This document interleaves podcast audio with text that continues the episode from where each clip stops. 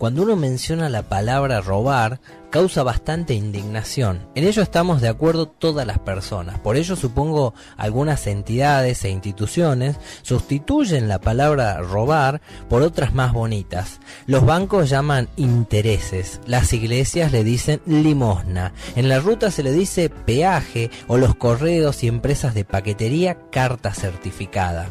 ¿Certificada de qué? Que llegue a destino te dice un empleado solemnemente del otro lado del mostrador. Si usted paga 100 pesos, no le garantizamos nada, pero si usted paga 500 pesos, certificamos su paquete sano y salvo. Además que puede hacer reclamos y el seguimiento. Pero entonces, amigo, ¿usted me está vendiendo un servicio por 100 pesos que no me garantiza nada? ¿Acaso simplemente no debería dejar de venderlo ya que no asegura un buen servicio? No podemos. Son políticas de la empresa tenemos que ofrecer para que alguien que no tenga los 500 pesos pueda pagarlo. Ah, claro, que pueda pagarlo pero sin la garantía de ese servicio. Menciono yo como si fuese un jaque mate. Pero pueden acceder todos agrega el empleado demostrador como un doble jaque mate inventado, donde podríamos estar horas y horas y no culminar la charla. Sin embargo, pregunto nuevamente, entonces, ¿Los empleados que trabajan en este correo son básicamente dos tipos de empleados? O sea, cobran dos tipos de salario, es decir, estaría el empleado que empaqueta la carta por 100 pesos, que seguramente estará mal pago, malas condiciones y exceso de horas laborales. Por ello, no puede garantizar la llegada de un producto sano y salvo simplemente su llegada a destino y supongo está el empleado de paquetería de 500 pesos, el empleado premium, el que está bien pagado con horas adecuadas de trabajo y que por ende certifica cada paquete que cae en sus manos. ¿Esto sería así?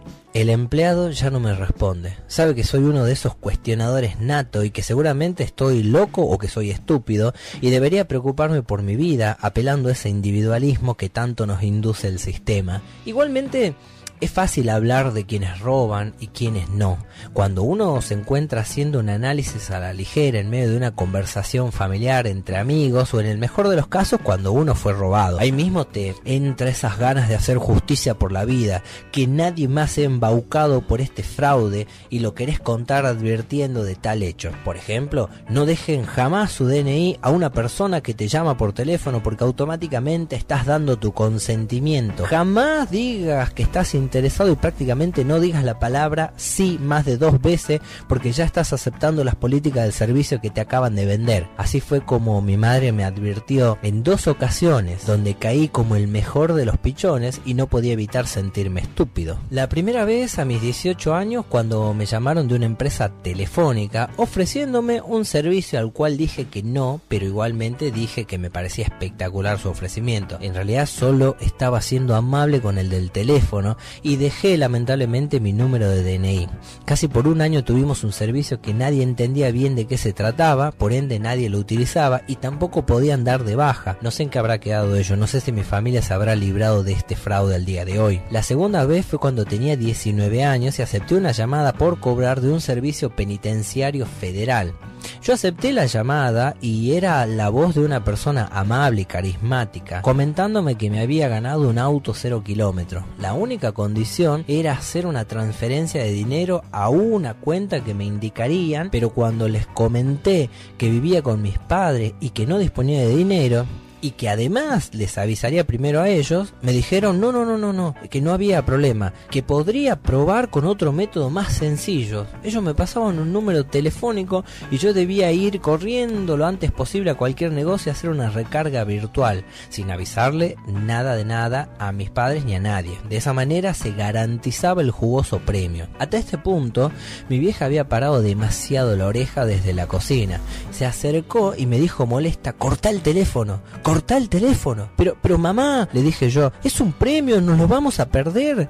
Cortá, te están mintiendo, te quieren engañar, agregó mi madre y me quitó el teléfono de la mano enojada. Yo me sentía avergonzado, pobre hombre, decía solo hace su trabajo.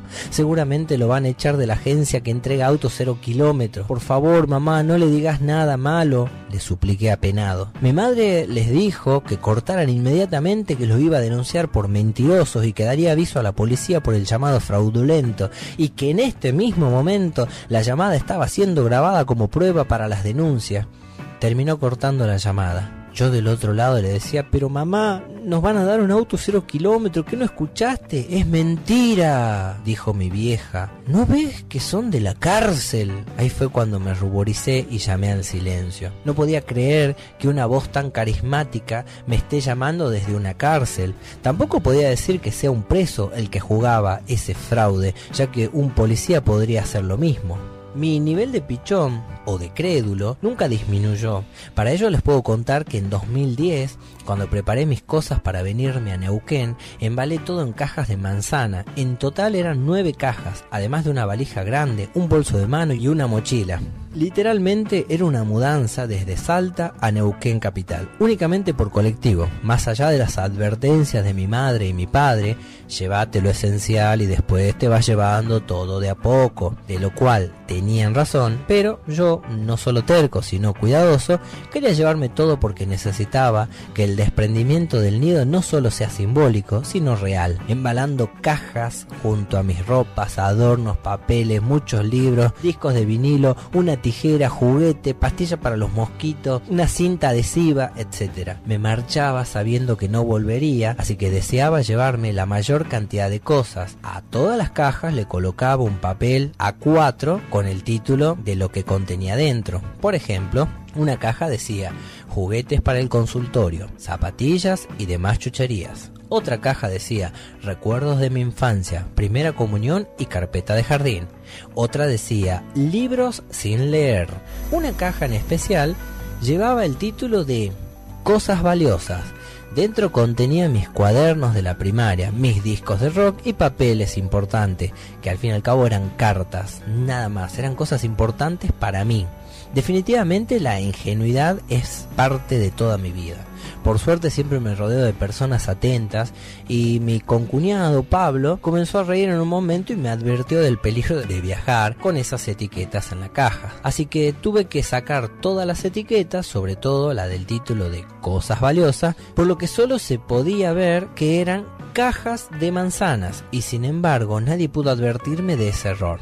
Es decir, aquí en Neuquén son productores de manzanas, por ende está prohibido traer una fruta de afuera de esa manera, en cajas, así que me bajaban en cada puesto de la provincia de Río Negro e ingreso a Neuquén para que diera explicaciones de mis cajas de manzana. En todos los puestos la policía rompía con trincheta, abría los ojos sorprendido de lo que encontraba dentro, casi que no les convencía mi relato. Ellos quedaban sorprendidos de ver ropa y discos de vinilos en una misma caja, cuadernos viejos, pastillas para los mosquitos, etc. Me preguntaban dos veces de dónde venía, hacia dónde viajaba y cuáles eran mis motivos. Miraban dos veces mi documento y mi cara toda despeinada porque era la madrugada. Al final me explicaban lo de las cajas misteriosas de manzana y soltaban alguna breve risa de lo ingenuo que había sido. En mi vida le di la razón a la policía, pero esta vez sí que la tenían.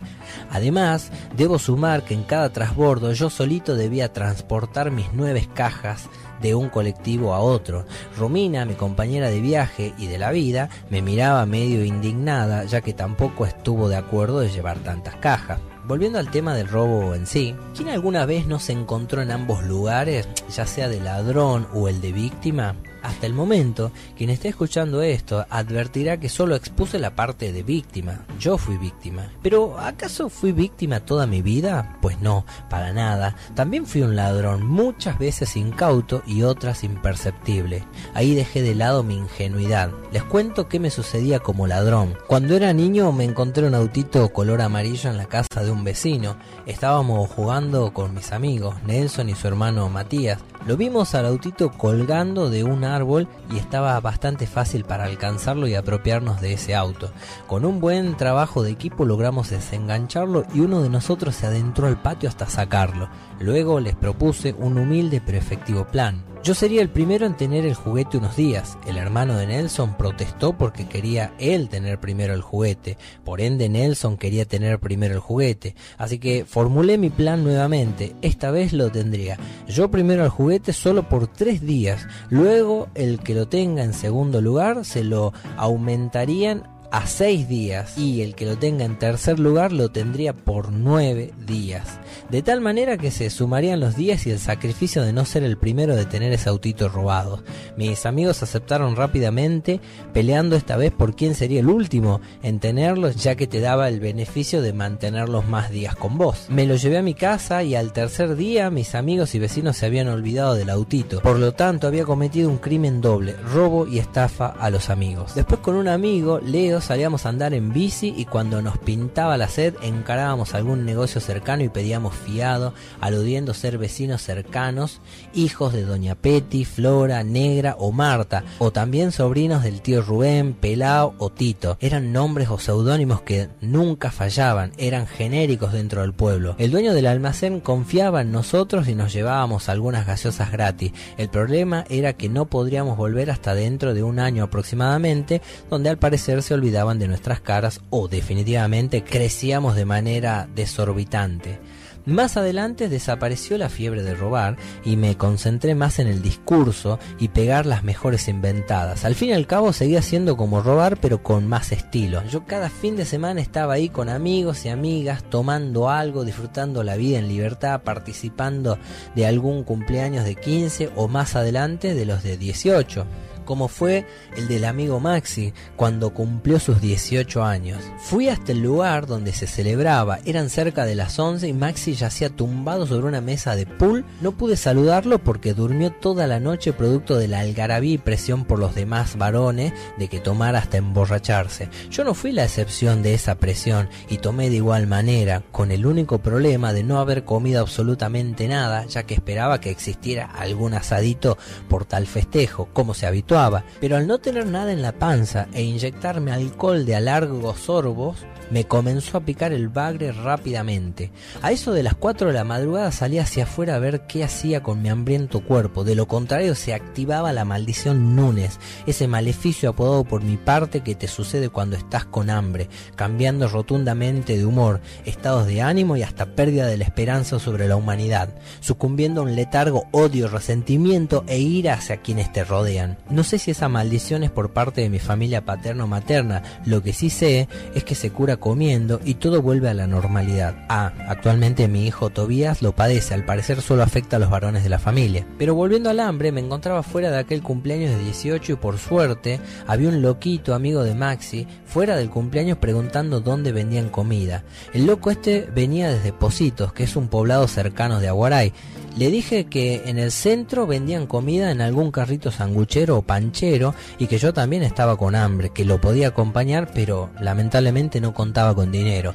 Me dijo que no importaba, que él pagaba la comida, que yo lo guiara.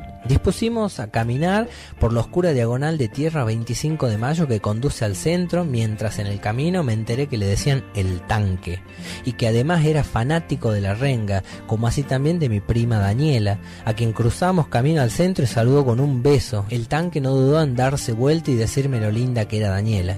Es mi prima, mencioné en voz alta, pero no lo dije en tono de cuidador, celoso, cavernícola, lo dije en tono de pagame un super pancho que soy el primo de Daniela. Estaba dispuesto a hacerle pierna con mi prima con tal de recibir comida. ¡Qué vergüenza!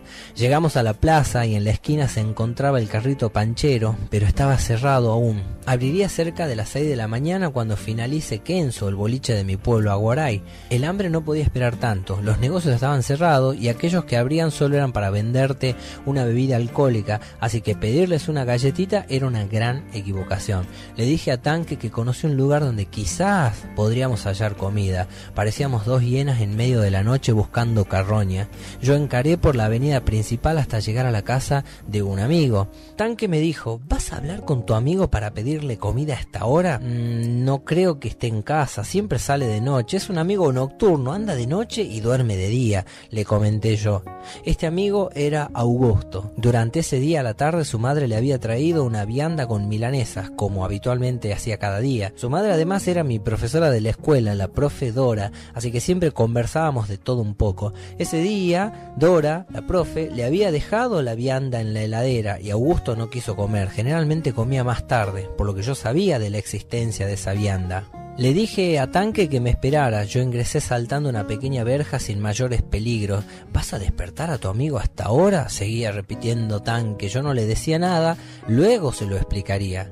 Abrí la ruidosa puerta tela mosquitera de la cocina comedor y luego la puerta principal. A oscuras me abalancé sobre la heladera y con la luz encandilando mis ojos, cansados por el alcohol, busqué y encontré esa vianda. La abrí y destilaba un olor sabroso entre ajo y aceite. El problema es que se trataba de una sola milanesa y nada de pan, por lo que compartir con el improvisado amigo tanque sería un problema. Además que de enterarse el dueño de la milanesa se sentiría más enojado aún que yo haya compartido su comida con un desconocido. Era mejor que su amigo comiera solo la milanesa y nada más. Yo pensaba contarle al otro día de lo sucedido, decirle que me atacó el hambre y que casi me desmayo encontrándome cerca de su casa, siendo su milanesa la salvación, pero esto no debía involucrar más personas, sobre todo desconocidos. Desintegré rápidamente con mis dientes esas milanesas con varios nervios que no se resistieron a mis poderosos muelas, mastiqué y saboreé por unos pocos segundos hasta salir de la maldición Núñez. Abrí un spray que había al lado y le di un trago. Al último bocado le puse limón y un poco de mayonesa.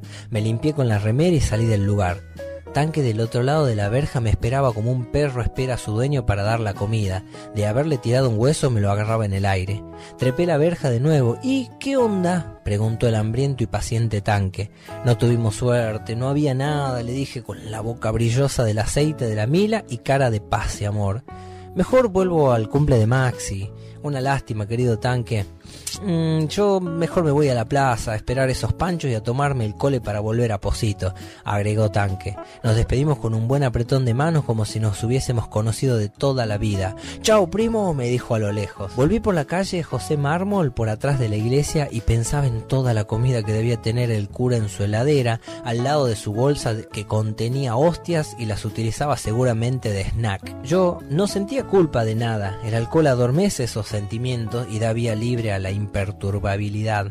Al otro día fui a visitar a Augusto durante la tarde en parte avergonzado y con ánimos de contarle lo sucedido.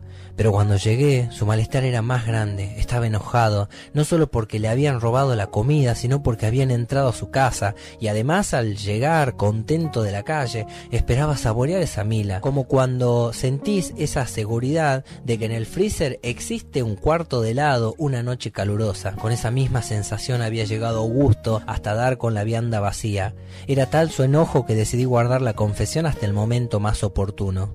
Ese momento es ahora mismo, en cuanto estés escuchando este relato, y déjame decirte, Augusto, amigo querido, que tu madre cocinaba muy rico y que existen horarios normales para almorzar y cenar, si no, podés ser presa de un ladrón que jamás se arrepentirá.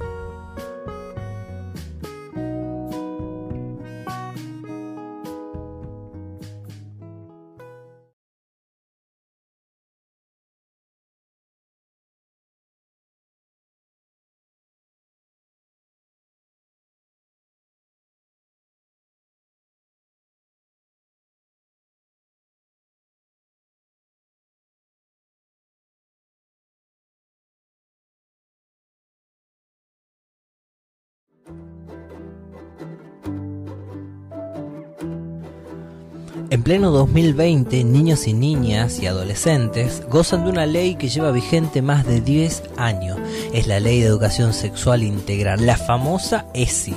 Saltó a la fama cuando algunos medios de comunicación comenzaron a sentirse incómodos y apretados por sectores conservadores que intentan frenar esta ley quizás despertando aquellos viejos fantasmas que le sucedieron en sus vidas pasadas, o no queriendo preparar a sus niños y niñas para una sexualidad de carácter preventiva, que en ningún caso intenta sexualizar a estos, sino de darles aquellas oportunidades que muchas personas no tuvimos y que nos enfrentamos en el mejor de los casos a situaciones que hoy se pueden contar alegremente y no fueron situaciones que pasaron al plano de lo trágico. Yo conocía los cuerpos desnudos de mi madre quien se cambiaba ante mis ojos y también mi padre. No me causaba ninguna impresión. Yo creía que el resto de las personas debajo de sus ropas no tendrían absolutamente nada, que aquello que veía de mi madre eran protuberancias en sus pechos y pelos que crecían por donde no le daba el sol, al igual que mi padre con quien parecía identificarme, ya que contábamos con lo mismo pero variaba en un amplio tamaño.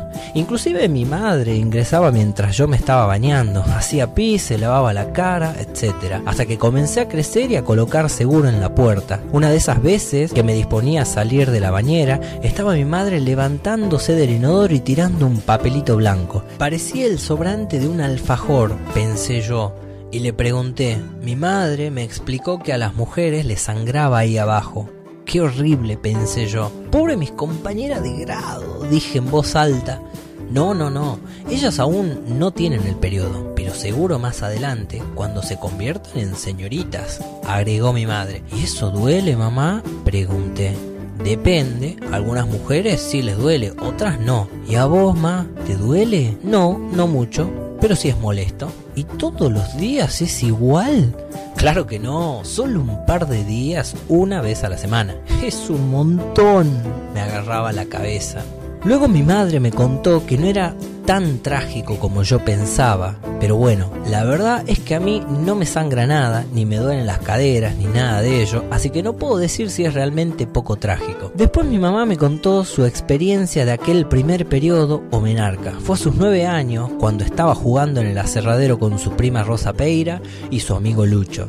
De repente Lucho se paró y tartamudeando apuntó con su dedo hacia la bombacha.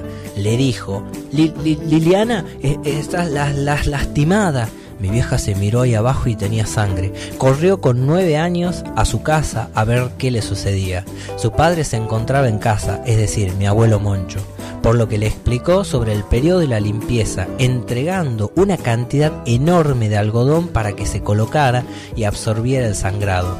Luego mi madre volvió a seguir jugando con sus amigos. En mi casa era recurrente que mi madre nos encauzara a hablar sobre sexualidad ya que deseaba protegernos del mundo exterior, diciendo nadie tiene que tocarte ahí. El que lo haga, vos tenés que venir y contarme. Por lo que no me aclaró que también podría encontrarme con otros peligros, ya que todo giraba en torno a no tocar ahí, solo eso. Así que con mis 7 años vagaba feliz de la vida, sin pensar en nada más que jugar con mis amigos y amigas, hasta que un día uno de esos amigos trajo una cara un tanto picarona de algo que deseaba decir. Este amigo y vecino era Tony, con quien pasaba tiempo jugando, aunque él era mayor que yo por unos 3 años. Igual nos entreteníamos con algunas cosas. Él hacía de entrenador de fútbol, de hermano mayor, y yo escuchaba atentamente tomando nota de sus historias y sus hazañas, siempre sorprendido y admirado. Ese día me dijo que tenía una revista que había encontrado y que era sumamente importante. No me contó más detalles, pero la curiosidad me invadió demasiado. Tony acostumbraba a contarme historias donde fantaseaba que galopaba en un caballo blanco para llevar remedios a su abuela por el descampado, saltaba grandes precipicios camino a la Virgen de la Peña y hasta incluso me decía que mi hermano Adrián le escondía los cigarrillos a mi madre cuando yo estaba en la panza. Yo le creía absolutamente todo, le sigo creyendo todo, pero volví a mi casa y tras escuchar estas historias, repetía las mismas en hora de la comida, alzando el ceño fruncido mi viejo y las palabras de mi madre al compás de es mentira. De verdad me costaba creer que un amigo con quien compartía varias horas de charlas y juegos diarios me estuviera mintiendo. ¿Con qué necesidad inventaría algo así?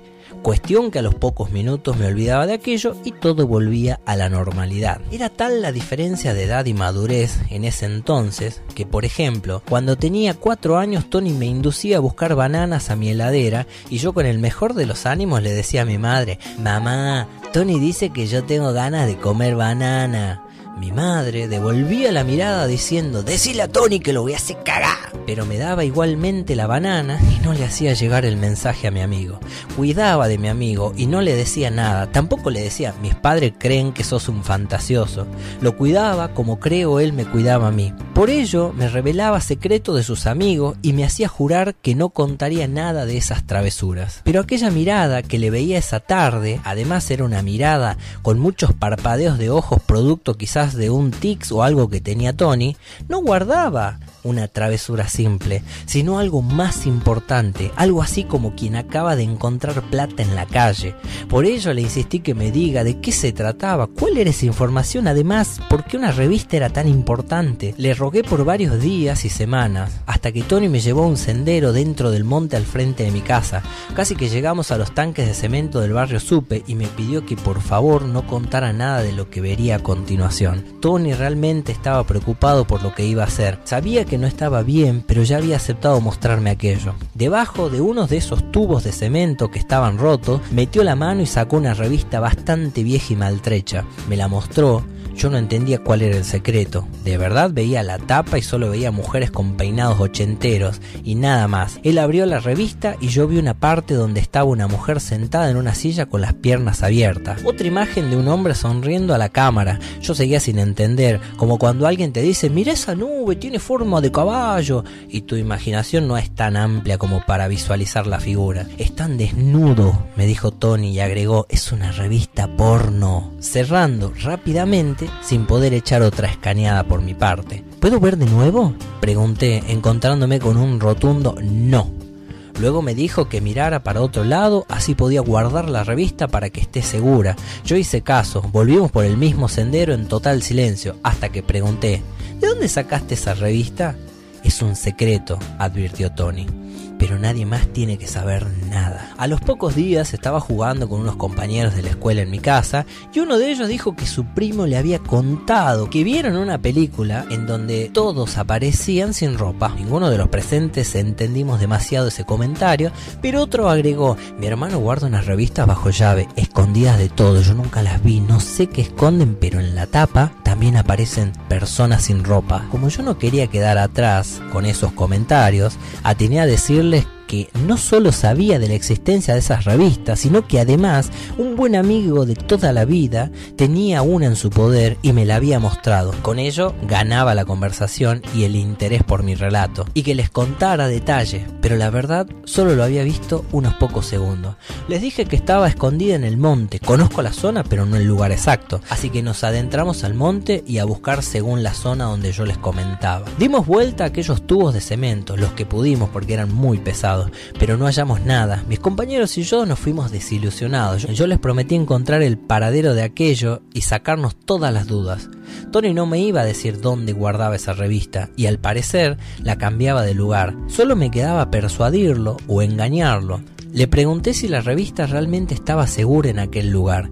Claro que sí, dijo Tony. Solo yo y mi primo Lucas sabemos dónde está guardada y nos tornamos para sacarla y devolverla. ¿Pero qué pasa si llueve? Le pregunté. De inmediato Tony se preocupó y empezó a parpadear más rápido y le sugerí que guardara la revista dentro de una bolsa. Claro que sí, dijo Tony, mirándome como esos serviles que dan consejo a los villanos. El resto fue solo esperar a que se adentrara solo al monte, con una bolsa en la mano y yo seguirlo para ver dónde guardaba la revista, robar la revista y mostrarle a mis compañeros de la escuela. Luego, todos quedaron con la boca abierta, incluyéndome, ya que no la había visto con detenimiento. Así es la revista que guarda mi hermano, dijo uno de los presentes. Mira qué grande que la tiene, mencionó otro. Nos reíamos incómodo, en parte porque no coincidía con nuestros cuerpos y en parte porque sabíamos que estaba prohibido todo esto para los niños. Yo era el más temeroso por mi doble crimen, ver algo que no era para niños y traicionar a un amigo. Así que cerré la revista, el resto estaba bastante cebado mirando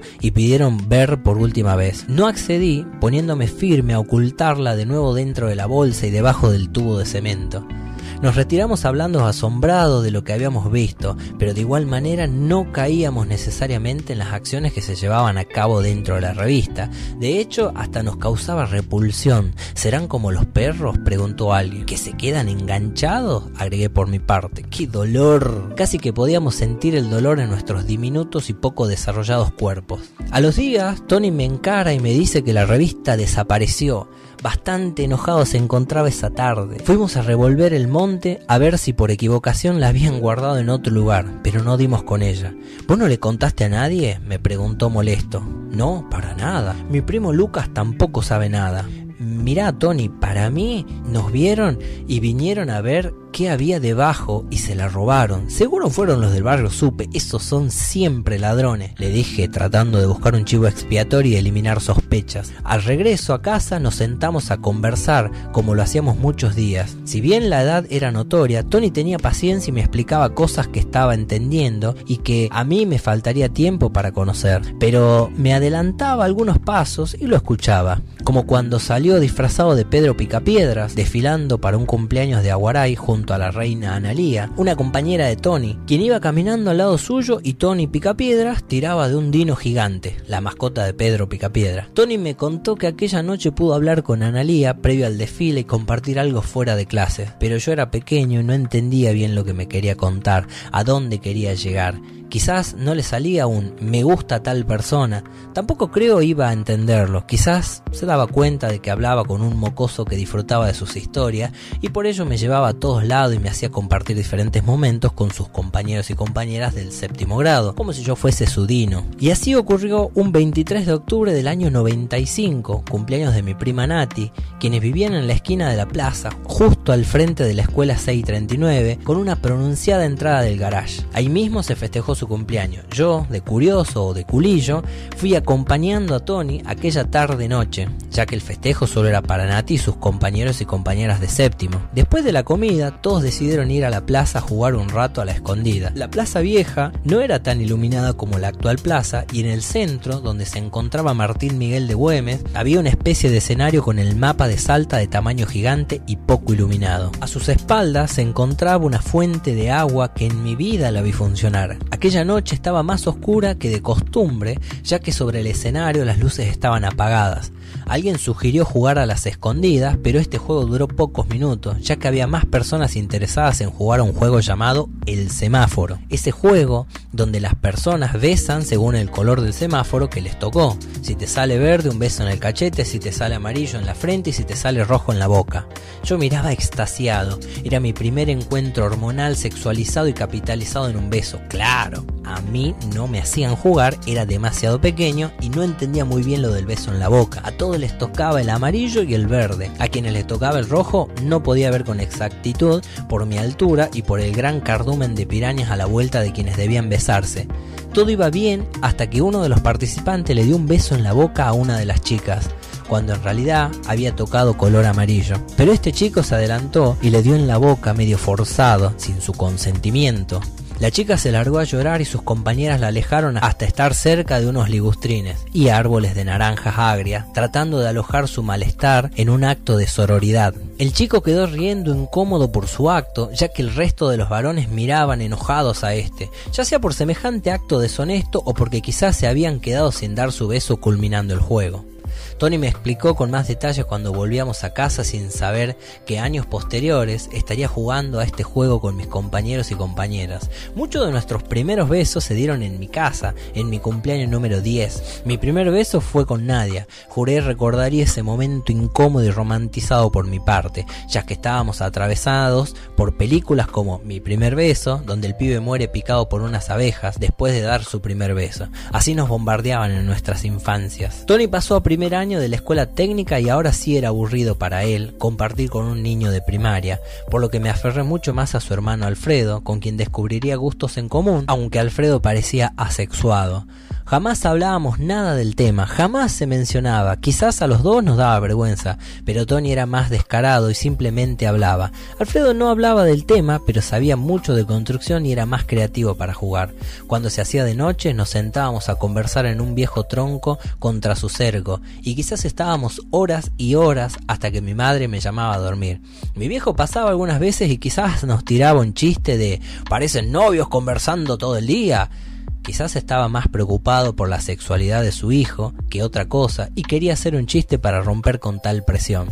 Siempre fue como un miedo para mi padre la cuestión de la homosexualidad. No lo culpo ni lo condeno. A él, en su época, ni siquiera se le mencionaba del tema cuando era pequeño. Simplemente se informaba del boca en boca. Por lo que mi padre había crecido sin esta claridad, más allá de tener nueve hermanas mujeres, maestras en su mayoría. Parecía que era un tema difícil de abordar para su época de niño, sin embargo, él rompía con estas estructuras y al menos se animaba a encarar y a preguntarme. Perico, mi viejo, no se caracterizaba por ser sutil a la hora de preguntar. Es bastante directo y tenés que estar preparado para recibir aquello que parece una pregunta genuina y poco sutil, como un misil directo a tu ser. Así que una vez, cuando ya tenía 11 o 12 años, íbamos camino a Tartagal, donde me veía un ortodoncista para mis brackets, y en plena subida de la ruta 34 a la altura de la Sachapera, me mira de reojo y me pregunta secas, sin rodeos, sin siquiera bajar el volumen de la radio. ¿A vos se te para? Le juro que no me causó la gracia que hoy me genera ese recuerdo, sino más bien incomodidad de lo directa de la pregunta. Demoro en procesar la pregunta y el contexto de la misma, pero atino a responder. Claro, claro, sí, sí, seguro, le digo a mi viejo, sintiendo el silencio dentro de la camioneta Sabeiro con la radio AM840 de fondo. Luego de unos segundos bastante largos, yo sabía que venía otra pregunta, se la sentí en el aire, caliente de esa tarde de verano, y así fue. Pero se te para cuando miras a una chica o cuando miras a un chico. La forma de preguntar no era en tono enojado, era en tono curioso y preocupado. Hasta ese momento jamás me había puesto a pensar si se me podría parar por mirar un chico, pero gracias a mi padre, quien plantó la idea gráfica, sin querer, producto de su miedo por desconocer todo ello, había sembrado la duda y la curiosidad, conectando todos los eventos en donde creía tenía que ver solo con el binarismo hombre-mujer y mostrándome las amplias posibilidades. Respondí medio avergonzado por el tema, sí papá, sí se me para, pero siempre o de vez en cuando volví a preguntar. ¿Se me para siempre? Y agregué, en este momento puedo hacer que se me pare. No, no, no, no. No hace falta, dijo mi viejo y seguimos en silencio hasta llegar a Tartagal, donde faltaban al menos 40 minutos de viaje y lejos de abrir el diálogo, lo había cerrado para que me sumerja en esas preguntas y en nuevos planteos sobre mi vida, sobre la sexualidad y sobre los miedos innecesarios de los adultos, que supongo hoy, con esta nueva ley de educación sexual integral, ningún niño, niña, adolescente debería atravesar y por consiguiente no debería importar si se te para siendo varón, pensando en varones o siendo mujer pensando en mujeres, siendo la sexualidad una libertad y no una imposición.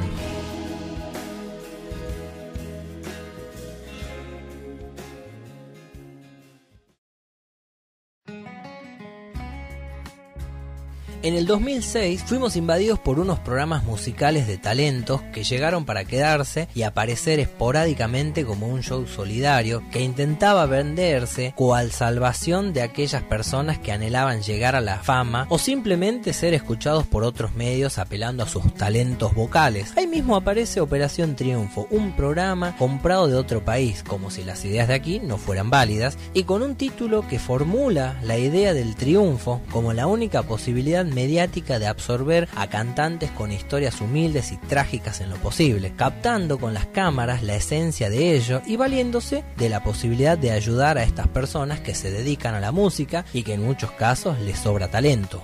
Dentro de estos shows se contaba la vida de los las participantes con énfasis en aquellas vidas más complicadas o controversiales, intentando llegar al corazón de cada televidente y dando participación desde la humildad de aquellos que nos criamos en pueblos que jamás fueron nombrados por los grandes medios. Colocaban a los participantes a cantar y a ser evaluados según la calidad artística vocal y también rating del momento para hacerlos avanzar a la siguiente lista y darle la posibilidad a los televidentes de poder votar por tu artista favorito mediante un mensaje de texto que escribías por un Nokia 1100 consumiendo el altísimo costo de un mensaje de texto para que tu personaje favorito quedara y pasara a la siguiente ronda o sea salvado de alguna manera. Por lo tanto, fuimos presas de aquello con la llegada de José García, esta persona perteneciente a General Mosconi, otro poblado cerca de Aguaray y de quien recuerdo lo que más resaltaban que era sumamente humilde y vendía humitas en la calle De ello, los medios alimentaban a la población que deseosa se la jugaba cada semana votando y quienes pertenecemos a esa zona, con mayor razón deseábamos que salga ganador para que sea conocida la historia de José García, que parecía representar a todos los pueblerinos que mirábamos el programa. De hecho, los gobiernos se prestaban a comprar tarjetas telefónicas de 30 pesos para que los habitantes de algunos de estos poblados votaran con un mensajito de texto que cabe aclarar era más caro porque se aplicaba el IVA del concurso o algo así. Yo estaba estudiando en Salta Capital y yendo a vacacionar a mi pueblo, a Guaray, cada vez que podía. De hecho, pasaba las fiestas con mis abuelos y para mí no existía otra posibilidad de vacacionar que no sea Guaray. Julio y diciembre no me importaba cagarme de calor, pasar la Navidad oscura, no tener agua durante el día, recibir torrenciales tormentas que nos dejaban incomunicados o batallar contra la selva tropical y su fauna. A mí me interesaba estar ahí, como en las vacaciones de invierno, que tanto disfrutaba porque no hacía frío y con una camperita zafabas. Así que uno de esos inviernos, el del 2006, llegué a mi pueblo y me di con la alegre noticia de que estaba sonando el grupo Los Changos de la Fatal, integrado por Milo Mesa, Pelao Montero, Churrita Páez, Tirabomba Hijo, David Sosa, Darío Moza y Verde Gonzalo Vera. Los escuchaba tocar en las guitarreadas que hacíamos, pero jamás los había escuchado en un escenario, por lo que Pelao Montero me invitó a disfrutar una de sus presentaciones y por sobre todo que le ayudara a llevar los Me subí a su camión Mercedes 608 color azul modelo 89 y nos fuimos hasta Campo Durán. Es una comunidad pequeña que creció producto de la fiebre del oro negro con la llegada de IPF en los años 50. En ese lugar, Pelao Montero era profe de música de la primaria y les había prometido a sus alumnitos y alumnitas traer una sorpresa para la fiesta que se celebraba los 25 de julio, fiesta patronal perteneciente a San Santiago Apóstol. En esa fiesta se come y se bebe de maravilla, además de bailar para Santiago Apóstol y brindarle tributos y ofrendas en agradecimiento. Son festejos que se celebran con el esfuerzo de las personas de Campo Durán y cercanías, además de recibir muy bien a quienes van llegando. En cuestión, llegamos al lugar, yo vestido con una campera color verde que las entregó IPF a sus trabajadores por el año 80 y la había usado mi viejo y mis hermanos, quedándole la última vida conmigo. Mi pelo semi largo y una barba bastante llamativa porque me crecía de color rubia entre los bigotes y mezclada con negro entre los cachetes. De hecho, eso hacía que en otras oportunidades sea el punto con apodos como Jesucristo y hasta con Brad Pitt, según un borrachín, en una guitarreada. Pero al llegar a este lugar, Peló Monteros, que era el profe conocido y respetado por la comunidad, se acercó a saludar a sus alumnitos y alumnitas que corrieron contentos para ver cuál sería la sorpresa. Al comunicarle que venían con los changos de la fatal a tocar unos chamamé, no calmó la ansiedad en los ojos de esos niños y niñas. Tampoco vio alguna alegría en sus rostros. Quizás por ello tuvo la brillante idea de decirle a sus alumnitos y alumnitas que habían traído al mismísimo José García, que estaba ayudando a bajar los instrumentos, es decir, yo, quien estaba en la parte trasera del camión pasando algunos instrumentos. Los niños y las niñas corrieron a avisar a sus familias muy emocionados. Yo solo pensé que sería de esas bromas que finalizan ni bien comienzan. No tienen mucho sentido más que divertir por esa fracción de segundos. Pero al bajar e ingresar al sector iluminado, debajo del rancho, las personas me miraban como si realmente fuese alguien famoso y más precisamente José García. Volví hasta el camión a buscar una guitarra, ya había alrededor de 10 niñitos y niñitas esperándome para saludarme. Se acercaron contentos a mirarme más de cerca. Yo estaba por decirles que era una broma. Pelao Montero me dijo que no contrariara lo que ya cobraba curso. Pero qué cruel, pensé en un instante sin darme cuenta de que la mirada de estos niños y niñas estaba llena de un brillo que pocas veces podés ver y disfrutar con tanta frescura. Me quedé en silencio por ser parte de la mentira y un poco avergonzado por sus miradas y a la vez por tener que actuar como este supuesto José García. Terminé de bajar las cosas, aquí se podía sentir el frío ya que el río Pilcomayo está cerca, así que mi campera verde de ex y pefiano super abrigada me venía genial. Ingresamos al rancho e inmediatamente me sacaron a bailar y a adorar o brindar culto al santo Santiago Apóstol. De fondo un flash de una cámara llegó iluminando la totalidad del rancho y entre risas me solicitaron permiso para sacarme más fotos. Posé para una niña abrazándola, luego con una señora y su hijito, luego con un grupo de niños. Varios llegaron con sus cámaras fotográficas. Prácticamente me había olvidado de que era una broma y estaba personificando con la mayor fiereza a este personaje José García. Entre risas, fotos y hasta papeles para firmar autógrafos, donde al principio solo escribía José García y quizás algún garabato no se me ocurría nada más. Después me dejé llevar y comencé a soltar y escribir José García te quiere, espero se cumplan tus sueños como los míos, gracias por recibirme y todo lo que fuera saliendo de mi corazón de pseudo artista musical y embustero local. Las personas me preguntaban cosas respecto a las galas que se avecinaban en Operación Triunfo. Todo tenía mucho sentido ya que José en esas vacaciones estaba por Mosconi, además de que era una época en donde las comunicaciones no eran tan inmediatas, por lo tanto la cara de José García no recorría Facebook ni Instagram hasta ese entonces inexistente para nosotros. Tampoco podíamos sumar una calidad HD porque carecíamos de la llegada de pantallas planas en la mayoría de los hogares. Por lo tanto, no se apreciaba la cara con tantos detalles. De pronto, llegó el momento más esperado por mí, la comida.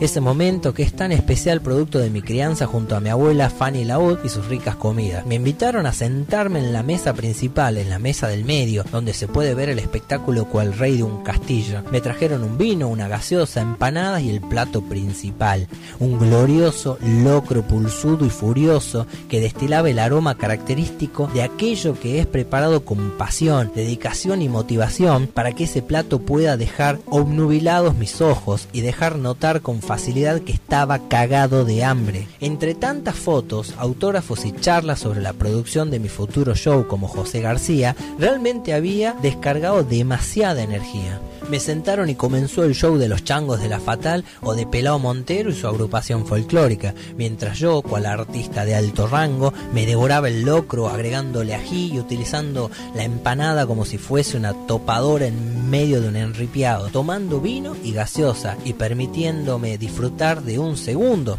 y hasta un tercer plato de locro. Mientras tanto, las fotografías continuaban así mi poderosa forma de devorar. La única pausa era para hacer alguna mueca graciosa y canchera que quizás José García podría hacer en ese momento de atragantamiento. Entre cada plato de locro podía ver la felicidad de las personas mientras me veían devorar con ganas y energías que a ningún famoso se le debería notar. En ese momento me estaba olvidando de que personificaba a José García, realmente era Esteban, el engullidor de locro, hasta que pararon la música para decir unas palabras. Una señora muy contenta se acercó a darle las gracias al conjunto de folclore por trasladarse durante la fría noche y brindar un espectáculo felicitando al maestro Pelao Monteros y agradecer a José García por acercarse a ver el tributo que rendían a su santo. Ahí mismo solicitó que pudiera cantar alguna canción, haciéndome pensar que José García no solo podría hacer monerías y ser simpático, sino que tenía que hacer su mayor gracia, es decir, cantar y solo cantar. Esa era su habilidad, era la que lo había puesto en los televisores de miles de personas, además de su historia humilde. Me sonrojé a más no poder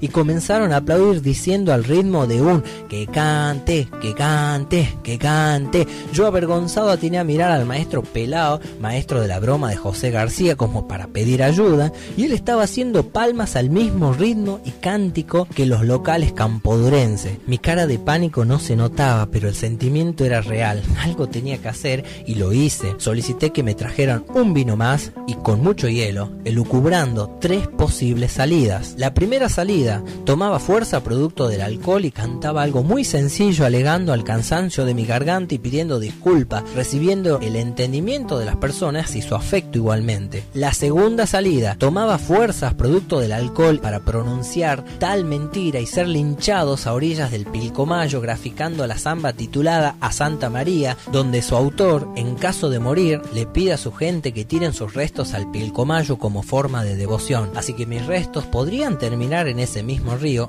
no por voluntad de mi parte. La tercera salida tomaba fuerzas producto del alcohol y valentía, me levantaba, pronunciaba un enérgico discurso de agradecimiento, comentarle sobre mi grave error de consumir demasiado hielo en la bebida y así disculparme por no poder cantar pero seguir a disposición para bailar, sacar fotos y firmar autógrafos. En sí, todas las salidas me hacían pensar en aquella anécdota que me contaba mi vieja que ocurrió en los años 70 en Aguaray, donde llegó el circo Chalita que ofrecía un evento para ver a los cantores del alba, quienes en ese entonces ya tenían un amplio reconocimiento, haciendo comprar la muchas personas del pueblo y cercanía. Cuando estaba llegando el alba, el señor del evento sacó cuatro gallos y los puso sobre una silla, haciéndose el gracioso y obteniendo la rebelión de un pueblo furioso por esa mentira. Pero esto era diferente porque esta mentira era real, una mentira que se podía sostener sin problemas, algo así como Papá Noel, el ratón Pérez o los abogados. Mi elección fue la tercera salida, dando el discurso más conmovedor que podría dar José García en su vida. Sin embargo, estaba dando el discurso desde mi ser, desde Esteban Núñez, impactado por tal acontecimiento hacia un santo y por toda una comunidad que humildemente se levantaba y se organizaba para festejar alegremente, para recibir a otras comunidades y o vecinos que llegaban de caminar kilómetros para el encuentro y el trance con aquel festejo. De verdad, les hablaba y abría mi corazón, que ya estaba un poco borracho, lleno de comida y muy contento. Devolví la pelota a Peló Montero solicitando que mostrara sus dotes de bailarín, ya que era el profe de música. El muy descarado se animó a bailar dando un zapateo parecido al chavo del 8 cuando está contento. Gracias al zapateo de Peló Montero se desvió la atención de todos y me dio tiempo a pararme y retirarme lentamente hacia la oscuridad. Con el show terminado, comencé a ayudar a los changos de la fatal a cargar sus cosas. Aún nos encontrábamos en la oscuridad, pero la luz de la luna dejaba ver claramente y también oír claramente, por lo que escuché a una niña decirle a su padre, Papá José García se comió dos platos de locro y no cantó ninguna canción. La niñita tenía toda la razón y me hacía sentir nuevamente culpable, pero su padre, como sabiendo la verdad y siendo cómplice de la felicidad de su hija, agregó, no importa, al menos nos vino a visitar y disfrutó cada momento haciéndome pensar que algunas mentiras pueden volverte feliz y movilizarte a hacer cosas increíbles, como esa gran fiesta a un santo que quizás no existió o quizás sí, o una gran mentira sobre un embustero que personificaba a José García y solo quería sostener la felicidad de los presentes.